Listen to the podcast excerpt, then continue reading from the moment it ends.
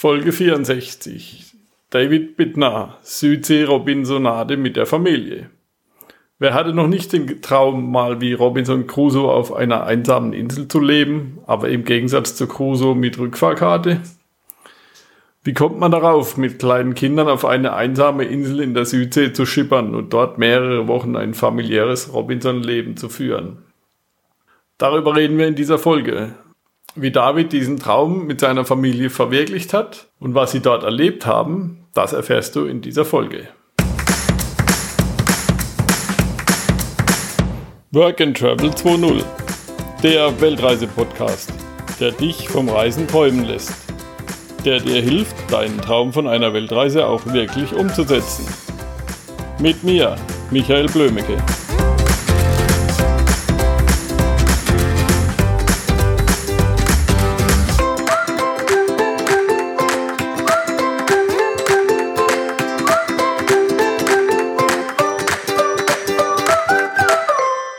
Ja, hallo David, schön, dass du bei mir im Podcast bist. Ich habe im Globetrotter Magazin deine Geschichte von der Insel gelesen, beziehungsweise von deiner Familie und dir. Und das fand ich ziemlich interessant und habe gedacht, ich lade dich einfach mal ein. Hallo Michael, ja, passt, wunderbar. Sprech gerne darüber. Ja. Wir haben sowas nicht gemacht, wir haben andere Sachen gemacht, aber ja, keine so ganz ausgesetzten. Das ist, denke ich, bestimmt ziemlich interessant, wenn man mit der Familie so wochenlang ganz allein ist, also so richtig Robinson-mäßig. Ja, man gewöhnt sich dann doch relativ schnell an äh, einfach an, an die ganze Umgebung und an das an dieses sehr einfache Leben. Das, äh, obwohl wir das nie zuvor gemacht haben, äh, ja, waren wir überrascht, wie sehr uns dieses äh, dieses Inselleben dann doch äh, gefiel. Ne? Wie kam der auf die Idee, auf so eine Insel zu kommen? Und dann kriegt man die ja auch nicht im Prospekt vom Reisebüro. Kann man ja nicht online buchen oder so. Also ich bin natürlich äh, ich, äh, naturverwurzelt in den Bergen, äh, in den Alpen auch äh, aufgewachsen so sehr naturverbunden, immer sehr interessiert an Tieren. Und ich habe äh, sehr früh äh, in meiner Jugend begonnen, äh, meine Reisen nicht nach den Reisekatalogen auszusuchen, sondern mir schöne Fleckchen auf der Landes, auf der Karte einfach auszusuchen und dann irgendwie dorthin zu gelangen, möglichst abseits von ausgetretenen äh, Wanderwegen und Pfaden und äh, ganz besonders natürlich Straßen. Und da gab es schnell so einige, ich habe viele Bücher auch gelesen, Abenteuerbücher, und da gab es sehr schnell einige Ideen, Projekte, Träume, die man unbedingt verwirklichen möchte. Und da war die Idee, Robinson Crusoe kennt ja praktisch jeder. Und äh, ich könnte mir gar nicht vorstellen, dass, äh, dass niemanden interessieren würde, mal auf eine solche karibische, paradiesische, einsame, abgelegene, unbewohnte Insel äh, dann auch äh, ja zu flüchten und dort das äh, eigentlich das Leben zu genießen. Also der Plan, der entstand sehr sehr früh. Das ist über 20 Jahre her, vielleicht 25 Jahre. Und endlich endlich hat's dann äh, vor zwei Jahren geklappt, ja, mit, äh, mit diesem Inseltrip. Ich musste dann mir natürlich das organisieren mit einer Auszeit von der Arbeit, musste jahrelang dafür kämpfen, dass ich endlich diese drei Monate unbezahlten Urlaub bekommen habe. Und äh, so konnte dann endlich die Planung dann auch beginnen. Ja. Na, bei uns in den, also in den größeren Betrieben gibt es ja so Sabbaticals, da kannst du ja dann quasi zwei Jahre ansparen und im dritten Jahr gehst du dann ein Jahr weg. Gibt es bei euch nicht? Nee, ich denke, die Schweizer, die sind da, wie soll ich sagen, äh, noch sehr, sehr konservativ. Wir sind ja, wir haben auch, hatten auch eine Volksabstimmung über mehr Ferien, wurde abgelehnt. Vaterschaftsurlaub kennen wir kaum. Mutterschaftsurlaub ist lediglich drei Monate und die sind einfach, ja, viele, viele äh, Hamster, die da im Rad drehen und äh, es gibt zwar schon einige, die immer wieder ausbrechen. Dazu würde ich auch äh, meine Familie und mich selbst erzählen, aber äh, die Norm ist das sicher nicht und es ist sehr, sehr schwierig mit einem Arbeitgeber solche längeren Auszeiten äh, zu vereinbaren. Mhm. Und es war dann komplett unbezahlter Urlaub? Das war ein unbezahlter Urlaub, ja. Mhm. Was waren die größten Schwierigkeiten bei der Vorbereitung, abgesehen vom Urlaub kriegen? Also die Vorbereitung hat sich eigentlich äh, so gestaltet, dass ich auf äh, der wunderschönen äh, Google Earth Software die Erde äh, entdeckte und mir irgendeine abgelegene kleine Insel aussuchte. Da gibt es natürlich im Südpazifik zigtausende solcher kleinen abgelegenen äh, Inseln. Und äh, als ich dann während des äh, Recherchierens noch die Informationen ähm, bekam, dass es eine Inselgruppe gibt, wo sich regelmäßig im Sommer danach die Buckelwale auch versammeln, um da ihre Jungen zu gebären, sich zu paaren und dort mehrere Monate sich aufhalten, war dann eigentlich, äh, das ganze Gebiet wurde dann sehr schnell eingeschränkt.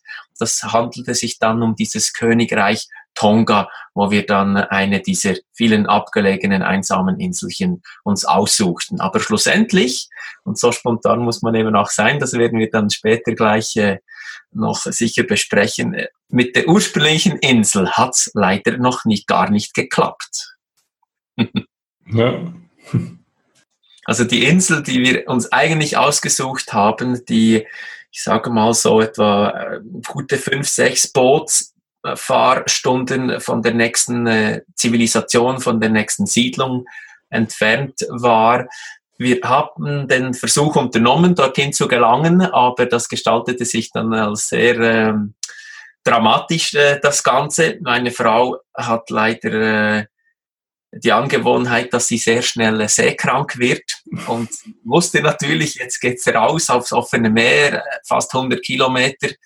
Und sie hat sich entsprechend äh, vorbereitet mit äh, Medikamenten, aber trotzdem, der Wellengang war halt immer noch hoch, das ist offener, exponierter äh, Pazifik und wir mussten schon mal die ersten zehn Tage überhaupt warten, dass sich der Wind und die Wetterbedingungen so sehr beruhigt haben, dass wir überhaupt diesen Versuch unternehmen konnten, dorthin zu gelangen.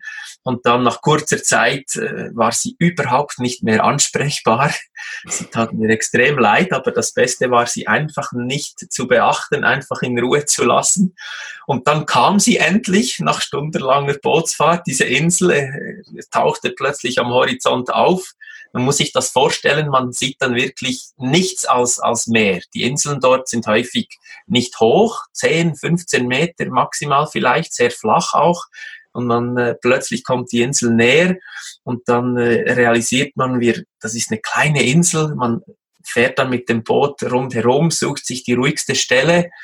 Und trotz äh, guter Inspektion war ich dann vor der Entscheidung, wollen wir das jetzt riskieren durch eineinhalb, fast zwei Meter hohe Brecher mit einem kleinen äh, Kajak da mehrmals dann durch die Brecher in die Lagune zu gelangen, das Ganze so zu riskieren mit den kleinen Kindern oder drehe ich einfach um. Aber auch das Umdrehen hätte ja dann weitere sechs Stunden Bootsfahrt für meine arme Frau bedeutet. Und ihr das mitzuteilen, dass das jetzt äh, einfach zurückgeht, nochmals die ganze Strecke, das war auch nicht eine einfache Entscheidung. Aber schlussendlich war dann äh, das Risiko an diesem Tag, zu diesem Zeitpunkt schlicht äh, zu groß und wir auch zu unerfahren, dann mehrere Wochen, zweieinhalb Monate auf einer solchen Insel auf uns alleine gestellt, auch mit der Situation konfrontiert. Zu, zu diesem Zeitpunkt waren das noch relativ gute Wetterbedingungen und die Vorstellungen, wie das dann äh, aussehen würde, die, der Wellengang bei ganz normalen Verhältnissen und dass man dann vielleicht wochenlang unter Umständen nicht von der Insel runterkommt, das hat dann doch die Entscheidung etwas äh, auch erleichtert, dann äh, damals umzudrehen. Aber wie bereits erwähnt, die Insel ist nach wie vor sehr präsent und äh, wir haben, ich kann das jetzt schon äh, vorwegnehmen, wir haben ganz fest vor, dorthin zurückzukehren auf diese Insel und dann äh, einen nächsten Versuch äh, zu starten. Ja, und wie seid ihr dann zu der Insel gekommen, wo ihr dann da wart? Und dann habe ich mir natürlich schon solche Gedanken auch im Vorfeld äh, gemacht und überlegt, was passiert denn, wenn vielleicht solche Bedingungen auch eintreten könnten. Das war also nicht total äh, überraschend. Und wir hatten natürlich Plan B, Plan C und Plan D bereit. Und so sind wir dann erstmal ähm, in die nächstgelegene, einigermaßen abgelegene Insel äh, zurückgekehrt, haben uns dort aber einfach mehr oder weniger etwas erholt, Kräfte gesammelt, einige Tage, bis dann erneut ein Versuch äh, unternommen wurde zu einer zweiten, etwas weniger abgelegenen Insel, wo es dann auch auf Anhieb äh, gut geklappt hat, wo wir dann schlussendlich eben die rund zehn Wochen dann auch äh, verbracht haben. Was kostet so eine Reise in die Südsee? Ich denke, da gibt es ja nicht so viele Linienflüge. Ja, man muss natürlich mit äh, längeren äh, Flugstunden rechnen. Man fliegt da über Hongkong nach Neuseeland, von Neuseeland dann nach Tonga in die Hauptstadt, dann von dort Inlandflug weiters auf einen kleinen, äh, kleineren Flughafen, von dort dann nochmals weiters in die Siedlung und dann von dort schlussendlich mit dem Boot raus. Das kann man natürlich alles nicht von zu Hause aus organisieren. Ich wusste, dort gibt es eine Siedlung, die Leute leben von Meer, da gibt es einige kleinere Boote und wir kamen da sehr schnell auch äh, dann in Kontakt mit den Einheimischen und fanden dann eine Person, das war übrigens noch sehr interessant. Also viele Leute, die kannten diese abgelegene Insel, wo wir anfangs hin wollten, überhaupt nicht. Und dann gab es diesen einen äh, Fischer, der dort äh, immer wieder mal so alle paar Monate hinausfährt, wenn die Bedingungen auch passen.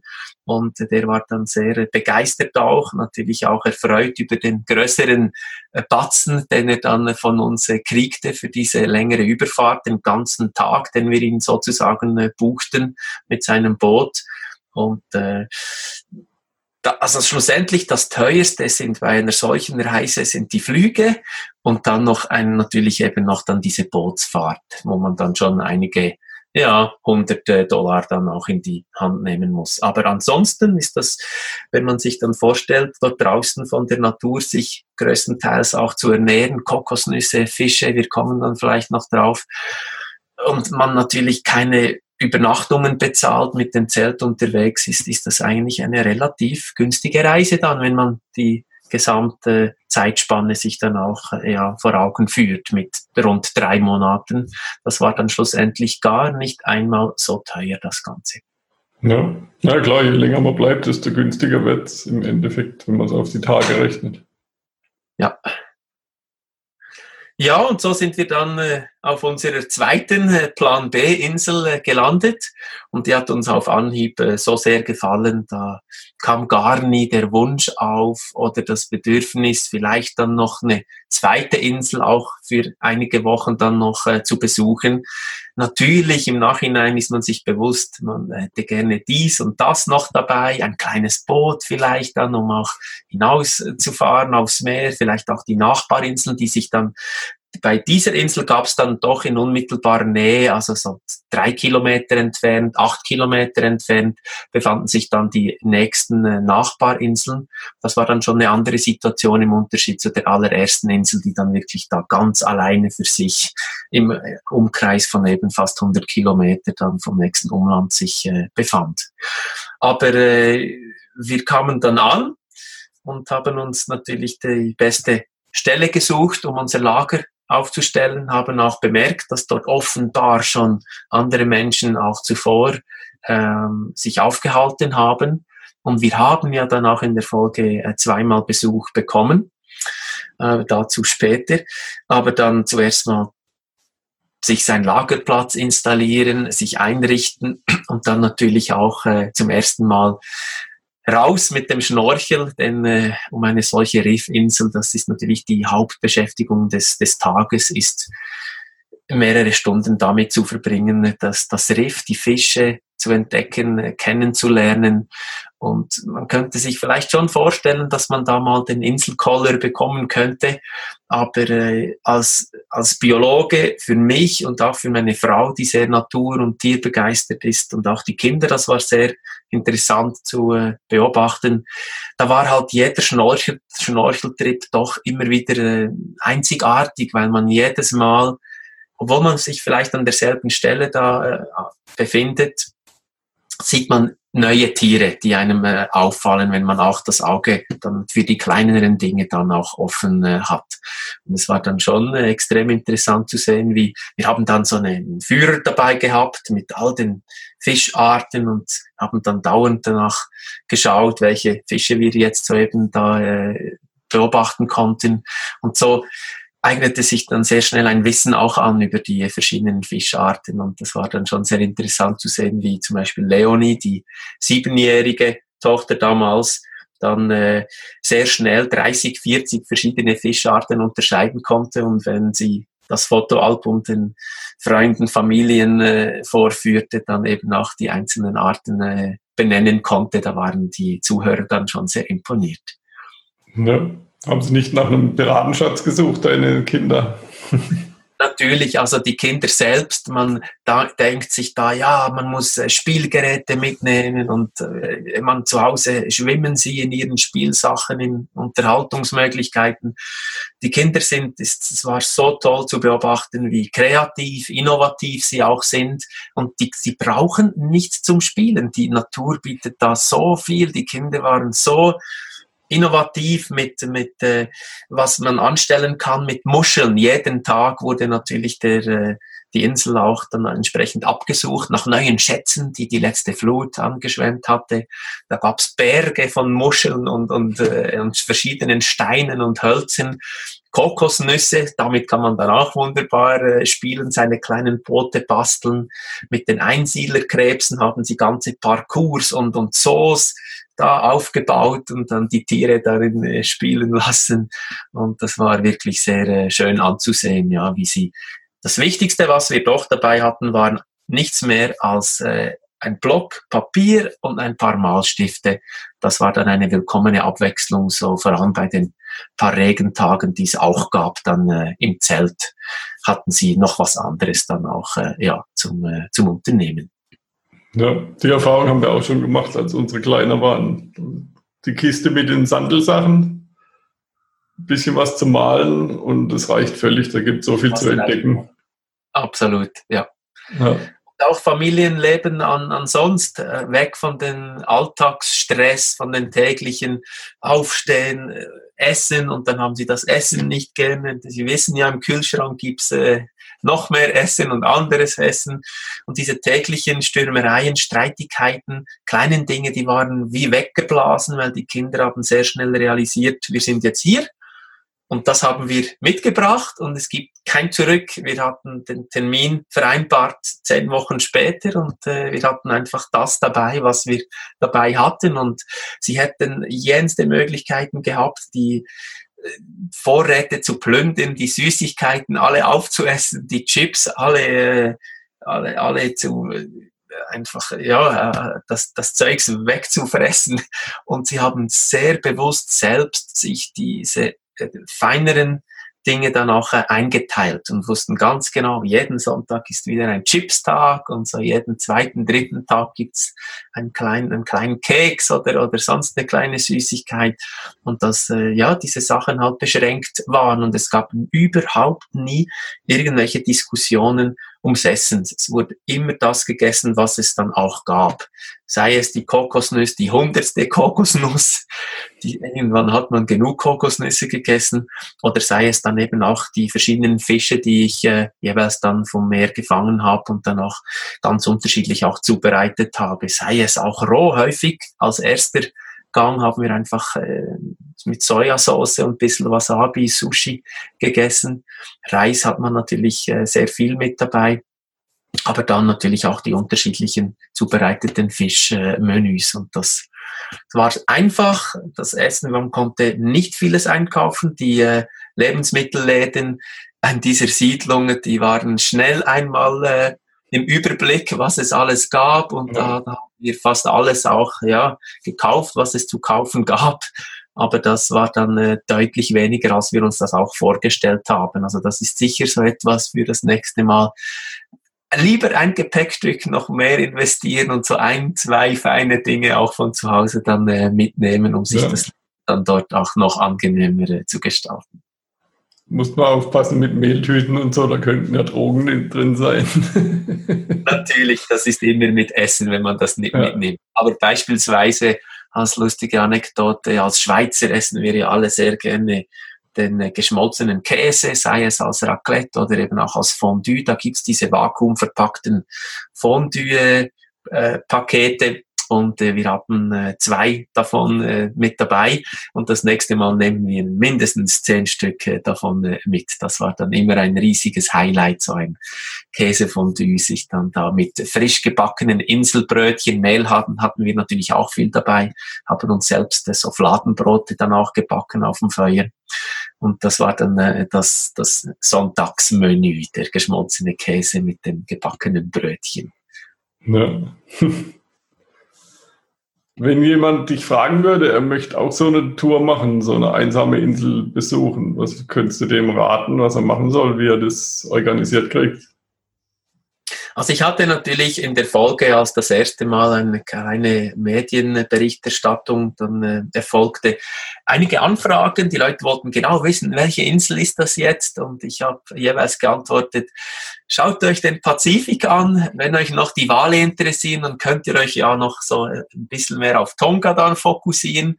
Ansonsten entdeckt eure eigene Insel, schaut euch äh, die Karten an. Die Auflösung ist mittlerweile so genial auf Google Earth. Da kann man sich wirklich, man sieht sehr schnell, ist das eine unbewohnte Insel, gibt es da eine Hütte drauf, gibt sonst irgendwelche Infrastrukturanlagen oder ist die wirklich abgelegen, unbewohnt und, und verlassen. Und dann schaut man sich, wie komme ich irgendwie dahin, was gibt's in der Nähe. Und ich denke, dass diese Vorfreude und seine eigene Insel in dem Sinne auch zu entdecken, das äh, sollte doch am besten jeder, jeder auch für sich selbst äh, erleben. Da gibt's noch hunderte, wenn nicht tausende Inseln äh, so zu entdecken, wie wir unsere auch gefunden haben. Ja, und für Schweizer auf jeden Fall viel Käse mitnehmen und ansonsten Reis und Mehl und so Sachen. Wir waren natürlich äh, ausrüstungsmäßig doch, äh, ja, ich nenne das immer ein bisschen äh, Luxus-Camping. Man versucht sich das Leben dann so ja, angenehm zu gestalten wie möglich. Also eine, eine Hängematte sollte da schon mit ins Gepäck. Natürlich ist es auch toll, wenn man äh, äh ein bisschen Ausrüstung hat, um sich eben auch selbst dann äh, eigene Fische dort draußen ähm, zu fangen, um die dann frisch auch äh, zuzubereiten oder auch andere kleine Ausrüstungsgegenstände, die immer wieder sehr äh, ja, nützlich sein können. Und da muss man schon ein bisschen, ja, auch natürlich äh, daran denken, was passieren könnte, erste Hilfe mäßig oder auch beispielsweise mit der Wasserversorgung. Und äh, obwohl das vielleicht auf den ersten Blick etwas leichtsinnig, vor allem mit den Kindern auch ähm, ja, auszusehen vermag, sind wir doch stets sehr, sehr äh, penibel in der Vorbereitung und gehen die verschiedenen Möglichkeiten durch und sind da nicht äh, völlig unvorbereitet äh, im Nichts, sondern jeweils im Gegenteil eigentlich sehr gut ausgerüstet und auch vorbereitet auf solche Reisen. Ja. Gibt es da irgendwelche giftigen, blutrünstigen, menschenfressenden Tiere oder so? Das war die erste Frage meiner Frau. und ich musste hier dann versichern, wir sind hier wirklich in einem Gebiet glücklicherweise da. Nein, da gibt es im Unterschied zu anderen Gebieten wirklich sehr, sehr wenige dieser äh, gefährlichen äh, äh, Tiere auch. Und das Einzige, was dort wirklich vorkommt, sind äh, lange, große Tausendfüßler, so rund 20 Zentimeter lang. Und wenn man die unglücklicherweise ja, berührt oder darauf tritt, äh, dann kann das unter Umständen auch tödlich enden. Aber das sind so seltene Fälle, da ist es wohl zigtausendmal wahrscheinlicher, dass einem eine Kokosnuss äh, auf den Kopf fällt und dann zu einem größeren Schaden äh, führen könnte. Diese Tausendfüßler sind natürlich auch jeweils gut versteckt, üblicherweise unter Steinen oder Wurzeln im Totholz und man muss ja nicht gleich da in solchen Dingen dann auch äh, ja, rumwühlen gehen. Und wir hatten einmal einen solchen Tausendfüßler gesehen, aber das war gar nicht auf unserer Insel, sondern dann dort, wo wir unsere letzten Lebensmitteleinkäufe auch getätigt haben, tot am Straßenrand. Mhm. Was war eure größte Schwierigkeit auf, der, auf dem Inselaufenthalt? Die größte Schwierigkeit? Eigentlich nur die, die Tatsache, dorthin zu gelangen, wenn man sich eine sehr, sehr ähm, äh, herausfordernde, sehr abgelegene Insel äh, dann aussuchen würde, wie das bei uns auch mit der Insel A äh, der Fall war. Aber ansonsten gab es eigentlich überhaupt äh, keine Schwierigkeiten. Wir hatten weder Schwierigkeiten mit dem äh, Alltagsleben, das wurde auch nie langweilig, da gibt es so vieles jeden Tag Neues zu entdecken und zu beobachten. Keine Schwierigkeiten mit der Ernährung auch. Natürlich ist es eintönig, aber man gewöhnt sich ein bisschen auch dran und freut sich dann auf all die Sachen, die man jetzt äh, ja, vermisst mit der Zeit keine Schwierigkeiten mit der Trinkwasserversorgung. Das hat jede Woche in der Regel einmal mindestens 10 Minuten, 15 Minuten stark geregnet und das war jeweils äh, genug Zeit, um die Wasserkanister und Tanks dann entsprechend wieder mit äh, Reserven dann auch äh, nachzufüllen. Also auch äh, man sammelt einfach Regenwasser. Wir hatten das auch nicht mal äh, behandelt, sondern hatten das, äh, wir hatten die solche Chemikalien mit dabei gehabt, aber äh, als wir das versucht haben, das war absolut in Ordnung, dieses Regenwasser und äh, wir hatten auch überhaupt keine Probleme, wurden nie krank oder sowas. Nein, es gab wirklich äh, in dem Sinne eigentlich gar keine größeren äh, Schwierigkeiten. Was hat euch am meisten gefehlt auf der einsamen Insel? Das ist wirklich an allererster Stelle die, die, die Lebensmittel, die man, auf die man dann verzichten muss.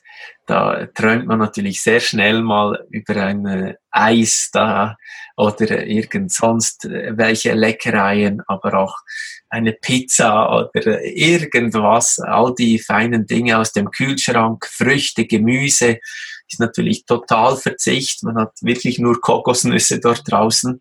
Und das ähm, doch etwas, ähm, das jeder wohl selbst mal erleben müsste, um zu realisieren, was das eigentlich bedeutet. Einfach die, im Unterbewusstsein zu wissen, dass man überall in den nächsten Laden hingehen kann und sich dann mehr oder weniger das zu essen kaufen kann, worauf man auch äh, gerade Lust hat. Das ist äh, immer eine spezielle Erfahrung. Also ich, das würde ich doch äh, an erster Stelle erwähnen, ja, das Essen. Und nat natürlich auch andere Annehmlichkeiten des zivilisierten Lebens, beispielsweise eine Dusche. Zehn Wochen ohne Dusche. Mit Ausnahmen der stärkeren Regenfälle, die wurden, äh, wurden dann jeweils äh, herbeigesendet, vor allem von meiner Frau auch und den äh, Töchtern, mit ihren lang, längeren Haaren, die dann endlich mal wieder so den, das, ja, die halb verfilzten äh, Haare waschen konnten. Aber auch für sonst einfach für uns alle dieses Salz mal wieder runterzubekommen äh, von der Haut, mindestens für ein paar Stunden, bis man dann zum nächsten Mal ins Meer äh, springt. Das sind dann schon äh, solche Dinge, die einem bewusst werden, ja. Oder beispielsweise auch die Mücken kann ich vielleicht noch kurz erwähnen. Es ist nicht unbedingt so paradiesisch, wie man sich das vielleicht so äh, einigen Fotos auch vorstellt. Man muss schon damit umgehen können, äh, täglich von den Moskitos aufgefressen zu werden. Natürlich hat man irgendwelche Mittel dabei, die sind dann vielleicht mal alle. Ähm, man, will dann auch nicht dauernd dieses Zeugs äh, ein, äh, einsprayen. Und so gibt es dann halt schon entsprechend auch äh, einige Dutzend äh, dieser, dieser Stiche, die dann äh, beißen und man sich kratzen muss. Oder halt äh, andere äh, kleinere Schwierigkeiten. Aber wie gesagt, das sind alles äh, Dinge, an die man sich relativ schnell daran gewöhnt. Und äh, diese Freiheit dort draußen, diese ähm, Unberührtheit auch der, der Natur, sich sein eigenes Plätzchen eigentlich dann auszusuchen und, und die ganze Insel und die, die Meereswelt und Inselwelt für sich praktisch alleine entdecken zu dürfen, das überwiegt dann äh, in so immensem Maße, dass es diese kleineren äh, Übel da sehr schnell, äh, ja, dass die vergessen gehen. Was waren so eure schönsten Erlebnisse auf der Insel? Natürlich gibt es einige absolute Highlights, Tiere, die man plötzlich sieht. Der erste Hai unter Wasser, der erste große Rochen unter Wasser, der erste Wal im Wasser, ähm, der solchen, solche Begegnungen. Aber andererseits sind es auch viele kleine Dinge. Ähm, beispielsweise am Abend am Feuer zu sitzen und dann äh, einfach äh, sich zu unterhalten äh, mit den Kindern, äh, das Leben so zu genießen, sich über die Sterne zu unterhalten, ihnen Dinge beizubringen, Gespräche zu führen, die wir zu Hause schlicht niemals ähm, äh, taten. Und äh, im Nachhinein sind es viele solcher ja, kleinen äh, alltäglichen Dinge, die auf der Insel geschehen sind, die wir jetzt auch äh, sehr stark vermissen, ist dieses ganz einfache Leben, dieses Harmonie auch unter der Familie, keine Streitigkeiten, einfach keine Diskussionen, sondern immer nur Spaß und Freude und äh, viel Lachen auch mit dabei und einfach äh, genießen auch und äh, selbst auch zu entscheiden und die Kinder ja sich auch entwickeln äh, zu sehen, sehr schnell gingen sie alleine in den Wald und waren manchmal eine Stunde, zwei verschwunden. Anfangs war das sehr schwierig auch zu akzeptieren, sie einfach auch mal jetzt zu lassen. Natürlich gab es Regeln, sie konnten noch gar nicht schwimmen, als wir auf die Insel kamen. Das haben sie dann dort gelernt. Es gab schon Regeln, dass sie beispielsweise eben nicht ins Wasser durften, außer sie waren in unserer Sichtweite. Ähm, aber eben auch die Kinder dann selbst, ja, in, einfach leben zu lassen und die Welt zu entdecken. Sie kamen dann zurück mit kleinen Schätzen, sei das in Form einer neuen Muschel, einer kleinen Koralle, einer, eines neuen Insekts, das sie entdeckt haben und mitbrachten. Das war einfach auch extrem schön äh, zu beobachten, ja, wie die Kinder äh, sich dort auslebten und austobten und eigentlich die äh, Insel und das Inselleben selbst immer noch heute fast eineinhalb Jahre danach ähm, sehr stark vermissen und für alle klar ist, dass es nur eine Frage der Zeit ist, bis wir äh, zurückgehen ja, auf unsere Insel. Mhm.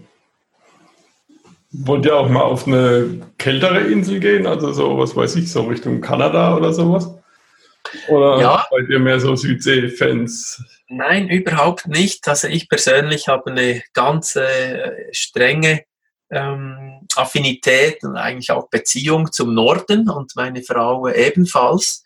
Ich bin seit äh, mittlerweile 17 Jahren sehr, sehr viel in Alaska unterwegs. Das sind kältere Gefilde, bin, mich, bin mir das äh, gut gewohnt und da gibt es Pläne mit anderen Inseln und anderen äh, Wildnisgebieten, die wir äh, gerne entdecken möchten in den äh, nächsten Jahren. Beispielsweise eine Pinguininsel in dem, im Süden, im fast in der Antarktis, im subpolaren äh, Gebiet, aber beispielsweise auch die Arktis im Norden mit den Polarwölfen oder den Moschusochsen. Äh, aber natürlich auch die Bären, die ganz oben auf der Liste stehen in Alaska, die bisweilen noch äh, äh nicht besucht wurden von der äh, ganzen Familie. Das sind halt dann doch äh, wenn man da unter den Bären äh, lebt, dann äh, das gibt dann doch äh, noch viel mehr Regeln dann im Umgang auch mit diesen Tieren und das würde dann wirklich auch eine ganz enge Begleitung der Kinder trotz ihres zunehmenden Alters dann auch bedeuten. Aber wir sind da wirklich am diskutieren, dass das in den nächsten Jahren dann auch äh, eintreten äh, sollte. Und dann gibt's noch den einen oder anderen Plan. Aber wichtig bei uns ist stets, es sollte sich immer um ein äh, möglichst abgelegenes Wildnisgebiet handeln, wo es sehr schwierig ist, auch äh, hinzukommen, nur per Boot erreichbar, per Wasserflugzeug erreichbar oder, oder so. Und dann auch jeweils mit der Strategie verbunden, längere Zeit eigentlich an derselben Stelle dann auch zu verbringen, um wirklich eintauchen zu können in die Gegend, wirklich dann auch äh, die Tiere dort kennenzulernen. Und äh, das unterscheidet sich, ich denke, im Grundsatz von vielen anderen Reisen, wo man doch in der Regel immer so mehrheitlich auch unterwegs ist, von A nach B, vielleicht mal ein schönes Plätzchen gefunden hat, einige Tage dort verbringt, aber dann wieder unterwegs ist. Und bei uns ist das jeweils dann wie ein eigenes Zuhause aufbauen, mit äh, auch viel Ausrüstung, aber dann einfach von dort, von diesem Basislager aus dann auch durchaus mal eine längere Wanderung unternehmen, vielleicht mit Zelt ein, zwei Wochen auch äh, unterwegs sein, aber immer wieder damit verbunden zurückzukehren, an das Basislager, um dort möglichst viel Zeit dann auch äh, zu verbringen. Mit eigentlich auch der Idee, einzelne Tiere, standorttreue Tiere, durch diesen längeren Aufenthalt dann auch äh, entsprechend gut kennen zu lernen. Und mit dieser Zeit, mit dieser Geduld, das war bei den Bären der Fall, das war bei anderen Tieren auch der Fall, kann man ein Vertrauensverhältnis äh, aufbauen und in der Folge hat man auch einen viel intensiveren Einblick in ihr Leben, als das der Fall wäre, wenn man einfach nicht die Zeit hätte, ein einzelnes individuelles Tier so gut äh, kennenzulernen.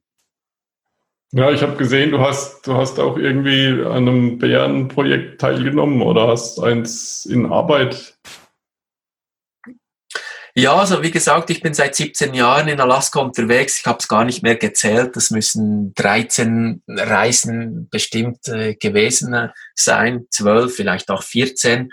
Ich habe da sehr viele Sommer meistens drei Monate am Stück die ganzen 100 Tage Touristenvisum für die USA auskostend dann auch in der Wildnis verbracht und in der Folge eben auch eine Bindung zu einzelnen sehr speziellen äh, wilden Grizzlybären aufbauen können, die ich teilweise, es gibt einige der Bären, die ich jetzt seit über zwölf Jahren auch kenne und immer noch antreffe und das ist doch äh, sehr, sehr speziell. Und die bist du dann am, am Forschen oder machst du Fotos oder was ist da dein Schwerpunkt? Ja, also ich äh, bin, äh, soll ich sagen, so durch den Vater vielleicht, vielleicht auch ein bisschen und dann mehr über Learning by Doing und einfach das Interesse auch, diese Erlebnisse fotografisch, aber auch äh, ähm, sonst filmisch, einfach dokumentarisch auch festzuhalten, in dieses Metier hineingewachsen und ähm, denke, habe da mit der Zeit auch den einen oder anderen gar nicht so schlechten Schnappschuss äh, ja, machen können. Aber äh, davon zu leben wie andere professionelle Naturfotografen, das wäre noch ein, äh, ein riesiger äh, Schritt. Und äh, durch die Tatsache, dass ich zu Hause eigentlich ein, einer, einer regulären Tätigkeit nachgehe, die mir die Sicherheit auch bietet, ähm, bin ich bislang auch nicht darauf angewiesen, durch meine Geschichten, durch das Material dann auch meinen Lebensunterhalt äh, so ähm, zu gewährleisten. Aber das ist selbstverständlich ein Traum ganz vieler, auch von mir, dann vielleicht irgendwann mal ganz auch ja, auf diese Schiene zu setzen und äh, dann diese Träume noch mehr in dem Sinne auch äh, verwirklichen zu können. Als Biologe ist man natürlich sehr interessiert. Ich, ich habe auch viel Verhaltensforschung betrieben, äh, habe auch meine Arbeiten an der Universität stets mit, äh, mit, in dem Fall jetzt mehr mit Fischen auch dann abgehandelt. Aber da gibt's natürlich jenste Ideen auch für Forschungsprojekte, hat einfach nicht das Glück, in ein solches richtiges Forschungsprojekt äh, hineinzugeraten.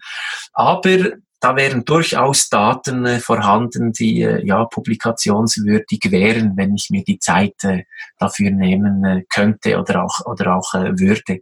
Aber so bleibt das bei einem Interesse. Ich mache das für mich, ich genieße die Zeit, ich äh, habe Freude am Fotografieren, aber das ist schon ein größerer Bestandteil geworden, auch über äh, die Jahre, auch jetzt auf der Insel mit entsprechenden Aufnahmen der Kinder und der Tierwelt von dort und natürlich mit neuen Möglichkeiten der Drohne, die ich da erstmals mit dabei hatte. Und äh, da gibt's dann sicher noch eine Auswertung von dem Projekt, wenn wir aber erstmal das zweite Mal noch zurückgehen, um äh, einfach noch Lücken zu füllen und mehr Material auch äh, zu sammeln. In dem Sinn ist diese Geschichte noch nicht ausgewertet worden, ja. Ja. Was war das größte Learning in der Inselzeit? Also für mich persönlich natürlich äh, die Familie kennenzulernen. Ich war vorher die letzten äh, fünf Jahre, als eigentlich die, sich diese äh, private Situation veränderte mit dem ersten Kind, dann das zweite Kind, musste ich dann eben auch meine Bärensommer etwas äh, einstellen und einer noch reguläreren Tätigkeit nachgehen, um einfach ja unseren Lebensunterhalt äh, sicherzustellen. Und ich hatte natürlich wie alle Väter ein paar wenige Wochen Ferien im Jahr, aber äh, mir wurde wirklich erst auf der Insel bewusst, dass ich erst dort eigentlich meine Kinder zum ersten Mal richtig kennengelernt äh, habe, weil ich vorher schlicht nicht 24 Stunden am Tag über drei Monate mit ihnen äh, Zeit verbringen konnte. Und das war doch eine wunderschöne Erfahrung für mich. Dann noch diese ganze Harmonie, die ich auch vorher schon erwähnt habe, im Zusammenleben, in, in der Familie, der Zusammenhalt, der extrem wächst während einer äh, solchen Zeit. Man verbringt dann eben nicht nur Ferien und ruht sich aus von dem alltäglichen Stress, sondern kann wirklich äh, zu reisen beginnen, zu leben beginnen, einzutauchen in diese andere Welt. Und äh, das ist eben dann auch entsprechend wichtig, dass man längere Zeit sich dafür eine Auszeit nehmen kann und äh,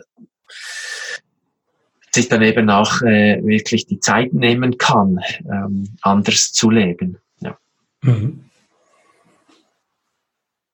Für die Kinder beispielsweise war das, äh, waren das Dinge wie Schwimmen lernen, Fische kennenzulernen, das erste Mal äh, mit Walen zu schnorcheln, das erste Mal einen, äh, einen eigenen Fisch an der Angel äh, ja, zu haben und äh, die, die Freude dann der, Ki der Kinder dann auch so mitzuerleben, das waren diese Entwicklungen auch, das war wirklich auch sehr, sehr schön. Also sie haben sich, da gibt es doch sehr viele solche Meilensteine, die wir auf diese drei Monate Inselzeit auch zurückführen können in der Entwicklung äh, der Kinder jetzt, ja.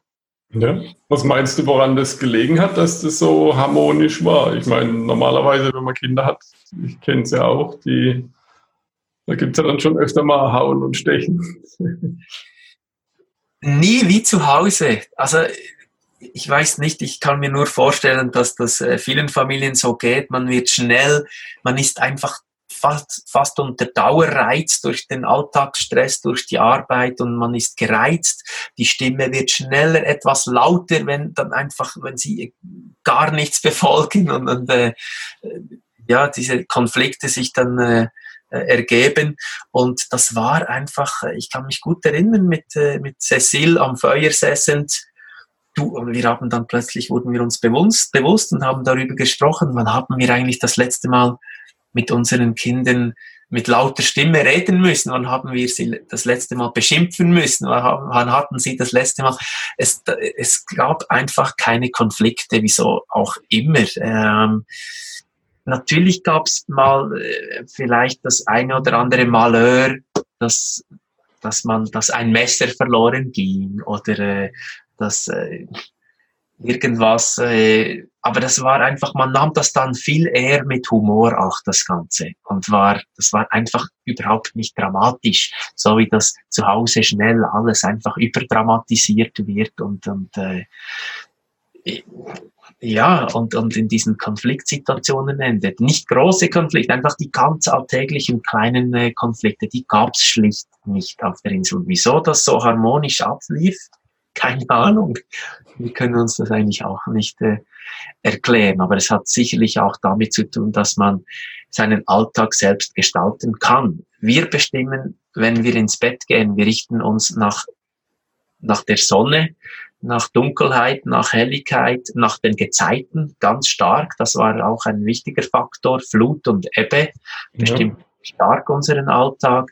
Und äh, ja, und dem Leben dann einfach auch seinen Lauf äh, zu lassen und diese alltäglichen äh, Bedürfnisse au auszuleben, wo es eben heißt, ich, ja, eine Kokosnuss zu öffnen, das ist nicht in zwei Minuten äh, erledigt. Das dauerte dann immer seine, seine Zeit. Oder eben dann auch mal äh, den, den Abwasch zu tätigen. Die Kinder wurden da extrem eingebunden in diese ja, nötigen äh, äh, Tätigkeiten, aber haben das auch jeweils mit, mit Freude dann auch ausführen können, im Unterschied zu zu Hause, wo das jeweils mit einem Müssen auch äh, verbunden ist, aus welchen Gründen auch immer, ja.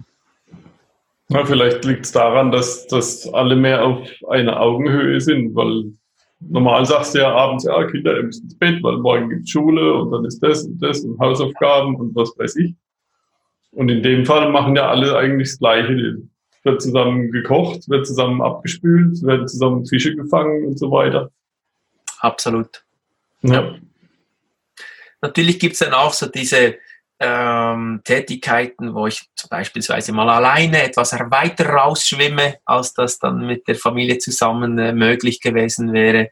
Vielleicht auch mal etwas weiter rausgepaddelt bin mit diesem kleinen Kajak, das ich äh, dabei hatte, um einen vielleicht noch größeren Fisch dann äh, zu fangen aber äh, jeweils dann zurückzukommen, am besten natürlich mit, mit einem frischen Fang, strahlend natürlich dann den auch entsprechend präsentieren äh, zu dürfen und äh, die Freudenschreie schon von weitem äh, wahrzunehmen.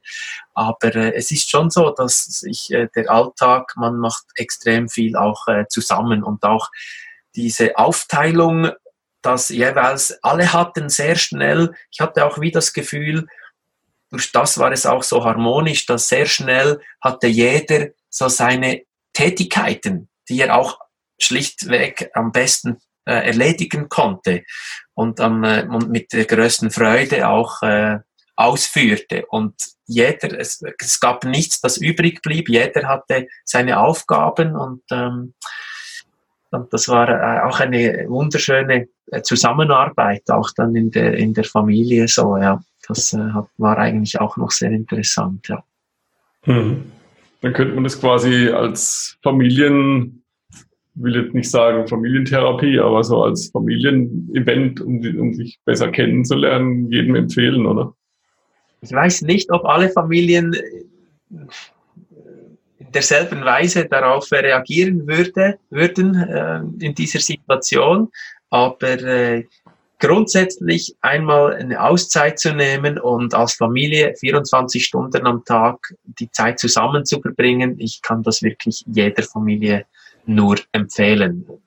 Bei was auch immer, aber die Zeit sich vor allem auch dann auch für die, eben sich die Zeit zu nehmen für die Familie, das ist äh, doch etwas Wunderschönes und schlussendlich Familie ist und bleibt das, das Schönste im, im Leben, das, das Wichtigste und äh, das wird dann einem in einer solchen Situation noch viel mehr äh, auch bewusst, ja, was man da auch hat mit diesen äh, Beziehungen auch, ja. ja. Ja, wir machen auch ab und zu mit, gerade mit der ganzen Familie dann so eine längere Kanutour. Wir waren vor zwei oder drei Jahren auf dem Tagliamento. Letztes Jahr, nee, vorletztes Jahr auf der Piave mit den Kanus unterwegs und das ist dann bei uns auch immer eine super Sache, wenn wir dann das Zelt aufgestellt haben und dann kochen und Holz machen und Feuer und so weiter. Die kleinen Mikroabenteuer, die sind natürlich auch extrem wichtig. Ja, also ja. bei uns spielt das auch, ist das ganz hoch oben, Möglichkeiten zu nutzen, auch im Winter nach draußen zu gehen, draußen zu sein, solche Dinge zu erleben, das, äh, das bereitet uns auch ja, sehr viel Spaß. Ist dann natürlich schon noch was anderes, eben auch mit einem größeren Projekt, wo man sich dann auch entsprechend vorbereitet und schon längere Zeit sich dann auch äh, freut, dann äh, bis es endlich äh, losgeht. Ja. ja. Okay, dann würde ich sagen, weiß nicht, hast du noch eine Geschichte für uns? Oder von der Insel. ja, die, die Wale haben wir noch nicht so besprochen. Das kann ich vielleicht noch kurz, äh, ja. kurz Highlights ja auch erwähnen. Das war natürlich ein, äh, ein absolutes Highlight ähm, mit diesen riesigen äh, Tieren dann plötzlich auch auf äh, praktisch auf Augenhöhe dann auch im Wasser zu sein. Anfangs mit riesigen Ängsten äh, verbunden, aber so schnell rea realisiert man, dass äh, sich diese Begegnungen so friedlich auch gestalten und die Tiere eher Angst vor den Menschen haben als, als umgekehrt und sie auch sehr schnell, wenn sie sich bedrängt fühlen, mit einer kurzen Bewegung der Schwanzflosse 30 Meter weiter äh, entfernen können und als Mensch könnte man ihnen ja auch nie hinterher äh, schwimmen. Und wenn man sich die Zeit nimmt und dann plötzlich ja in einer speziellen Situation indem man äh, auf eine ruhende Mutter mit ihrem Kalb trifft, die sich dann ausruht an Ort und Stelle über mehrere Stunden und man dann mit viel äh, Einfühlsamkeit und auch Geduld dann sich langsam, langsam annähert und diesen ersten näheren Kontakt aufbaut das Kalb dann von sich aus, das Kleine in die Nähe kommt, vor allem auch der Kinder, das war extrem interessant zu beobachten, realisiert, dass da auch Familie, Mutter mit ihren Kindern da im Wasser sich aufhält. Und das äh, war doch so ein Schlüssel, äh, riesiges Schlüsselerlebnis und äh, kann effektiv süchtig machen nach mehr Begegnungen, mehr Zeit auch unter Wasser dann mit diesen faszinierenden Tieren auch zu verbringen. Die Leonie will beispielsweise jetzt Buckelwalforscherin werden. Die Rowena ist auch total begeistert von den Walen. Und äh, es ist schon noch speziell mit kaum Schwimmen gelernt, mit, mit äh, ja, mit einer äh, Schwimmhilfe dann auch, nicht diese Flügelis, aber so eine kleine Schwimmweste, die wir dann auch zum Paddeln äh, gebrauchen. Dann äh, da schnorcheln und sich um die Wale herum äh, bewegen. Das äh, war ein Wahnsinnserlebnis und wir freuen uns auf jeden Fall sehr darauf, ja, das hoffentlich dann erneut erleben zu dürfen. Ja. ja das habe ich noch nicht gemacht. Das fehlt mir noch in der Sammlung. mit Walen schwimmen. Ja, ja. das ist äh, was ganz Spezielles. Ja, kann ich nur empfehlen. mhm. Okay, dann würde ich sagen, wir sind ja. fast bei einer Stunde. Ich denke von mir aus, ich habe das Wichtigste, ja, habe ich doch mit Sicherheit äh, erwähnen können. Ich hoffe, dass du ein bisschen Stoff hast, ja. was draus zu machen, ja. Mhm. Vielen Dank für deine Zeit. Bitte, bitte. Gern geschehen. Und vielleicht bis zum nächsten Mal, nach dem nächsten großen Inselaufenthalt. Wäre toll. Unbedingt. Sehr gerne wieder. Ja. Ciao. Tschüss, Michael. Ciao, ciao. Vielen Dank für deinen Besuch. Mehr Informationen und die Show Notes findest du unter workandtravel20.de in einem Wort geschrieben. Wird's besser? Wird's schlimmer? fragt man sich alljährlich. Doch seien wir ehrlich, Leben ist immer lebensgefährlich. Erich Kästner